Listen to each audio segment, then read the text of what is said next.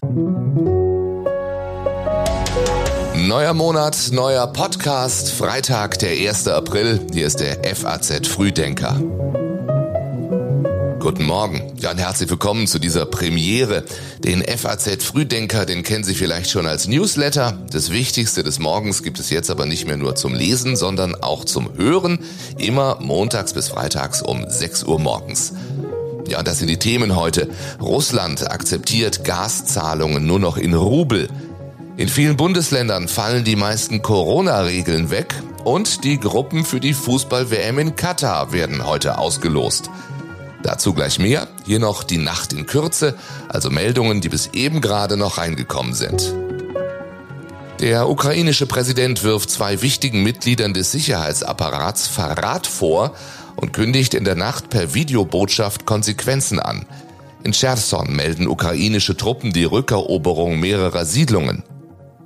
Die Lebensmittelpreise dürften weiter deutlich ansteigen, sicherlich im zweistelligen Prozentbereich. Das sagt der Präsident des Handelsverbands Deutschland in einem Zeitungsinterview. In Shanghai beginnt ein neuer Corona-Lockdown für Millionen. Und die Frauen des VfL Wolfsburg ziehen souverän ins Halbfinale der Champions League ein, durch ein 2 zu 0 gegen den FC Arsenal. Die Texte heute hat Sebastian Reuter geschrieben, Redakteur vom Dienst bei faz.net. Mein Name ist Jan Malte Andresen und ich freue mich, dass Sie diesen Tag mit uns beginnen.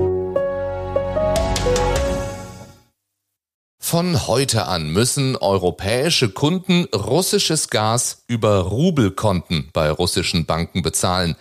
Damit wolle Russland seine finanzielle und wirtschaftliche Souveränität stärken, sagt Russlands Präsident Putin. Auch deswegen hat sich Bundeskanzler Olaf Scholz bestehende Verträge nochmal ganz genau angeschaut. Darin steht drin, dass in Euro gezahlt wird, manchmal in Dollar, aber in der Regel in Euro. Und ich habe in dem Gespräch mit dem russischen Präsidenten klargemacht, dass das auch so bleiben wird. Und äh, wie seine Vorstellungen sind, dass das geschehen kann, das ist das, was wir jetzt genau anschauen werden. Aber auf alle Fälle gilt für die Unternehmen, dass sie in Euro zahlen wollen, können und werden wollen, können und werden. Aus dem Wirtschaftsministerium heißt es, man werde das Dekret aus Russland prüfen und bewerten, sobald es vorliegt. Die Bundesregierung versucht ja seit einigen Tagen den Vorwurf zu entkräften, Deutschland und andere westliche Staaten finanzierten mit ihren Zahlungen für russische Energie Putins Krieg in der Ukraine. Da war auch zu hören, Russland könne wegen der Sanktionen mit dem Geld gegenwärtig nichts anfangen. Dem widersprechen aber Fachleute und Ökonomen.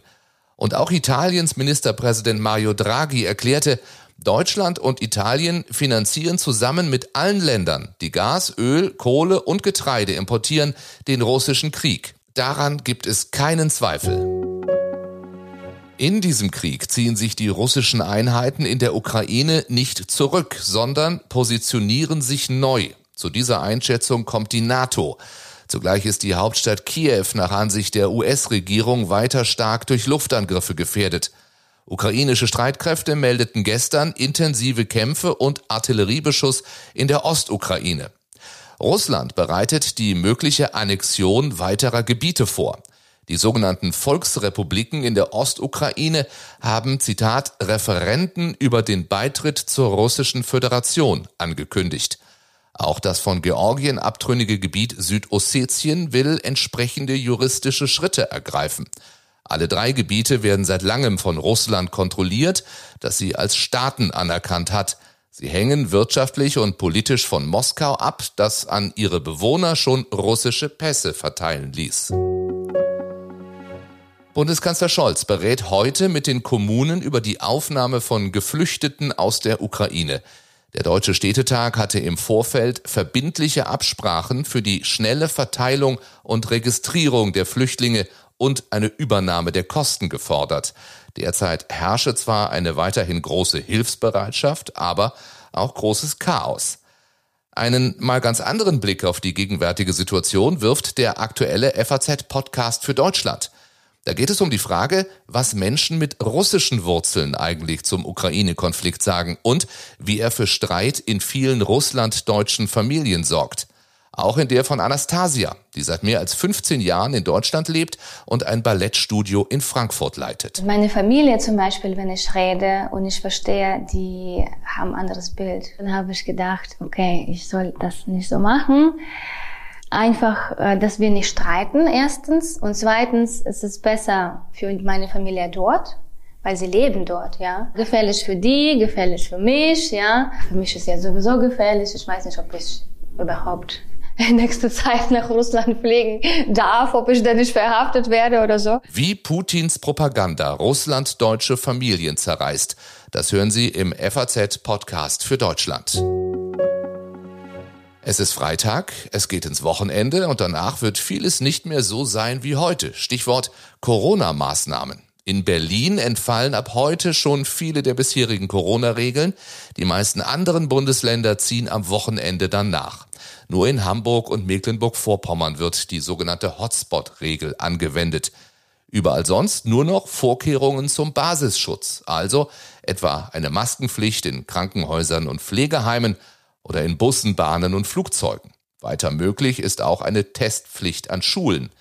Einkaufen hingegen geht ohne Maske. Aber theoretisch können Einzelhändler unter Berufung auf das Hausrecht auch künftig eine Maskenpflicht für Kunden und Mitarbeiter bestimmen. Die FAZ hat nachgefragt und erfahren, große Lebensmittelhändler wie Lidl, Aldi oder Edeka werden davon wohl keinen Gebrauch machen. Sie verweisen darauf, keine Ersatzgesetzgeber zu sein. Außerdem fehle die Möglichkeit zur Kontrolle. Unterdessen möchte die Bundesregierung die Quarantänezeit von Covid-Infizierten auf fünf Tage verkürzen. Das sieht ein Vorschlag des Gesundheitsministeriums und des Robert Koch Instituts vor. Das Angebot kostenloser Bürgertests bleibt bis Ende Juni bestehen. Und, das hat die FAZ erfahren, kommende Woche könnte im Bundestag über eine sofortige Impfpflicht ab 50 Jahren abgestimmt werden. Nach der Sommerpause könne anhand der Infektionslage dann entschieden werden, ob auch eine Impfpflicht ab 18 Jahren aktiviert werden soll. Wie geht Europa künftig mit China um? Auch um diese Frage geht es heute. Das Verhältnis zwischen der EU und Peking ist angespannt wie nie. Auf einem virtuellen Gipfel treffen Kommissionspräsidentin von der Leyen und Ratspräsident Michel nun Chinas Staatspräsidenten Xi. Die Liste der Punkte, in denen sich die EU und China nicht einig sind, ist lang.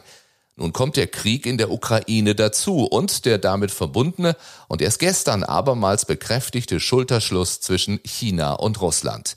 Die Spitzen der EU wollen Xi Jinping dennoch dazu drängen, seinen Einfluss auf Wladimir Putin zu nutzen, den Krieg zu beenden. In einer repräsentativen Umfrage durch das Münchner IFO-Institut unter 4000 deutschen Unternehmen, die der FAZ vorliegt, plant jeder zweite Hersteller, die Importe aus China zu verringern.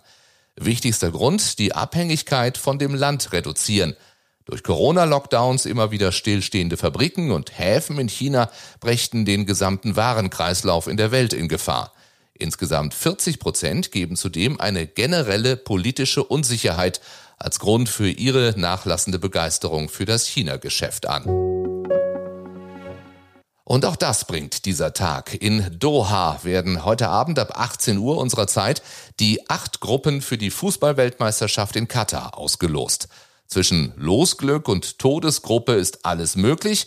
Katar ist als Gastgeber gesetzt. Ansonsten ist die FIFA-Weltrangliste für die Zusammensetzung der Lostöpfe maßgeblich.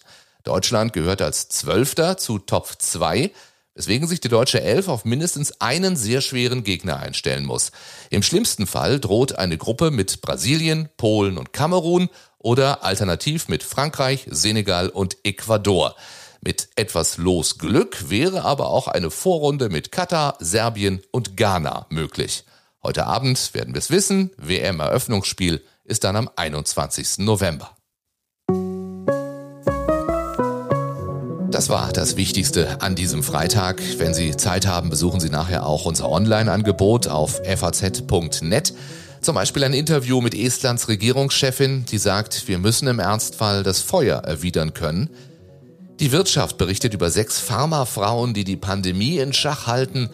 Die Finanzen fragen, wie sichere ich mein Depot in Krisenzeiten? Und das Wissensressort erklärt, was sich hinter Aphasie verbirgt. Nach dem plötzlichen Karriereende von Bruce Willis redet die ganze Welt ja über dieses Krankheitsbild. Ihnen vielen Dank fürs Zuhören bei dieser kleinen Podcast-Premiere.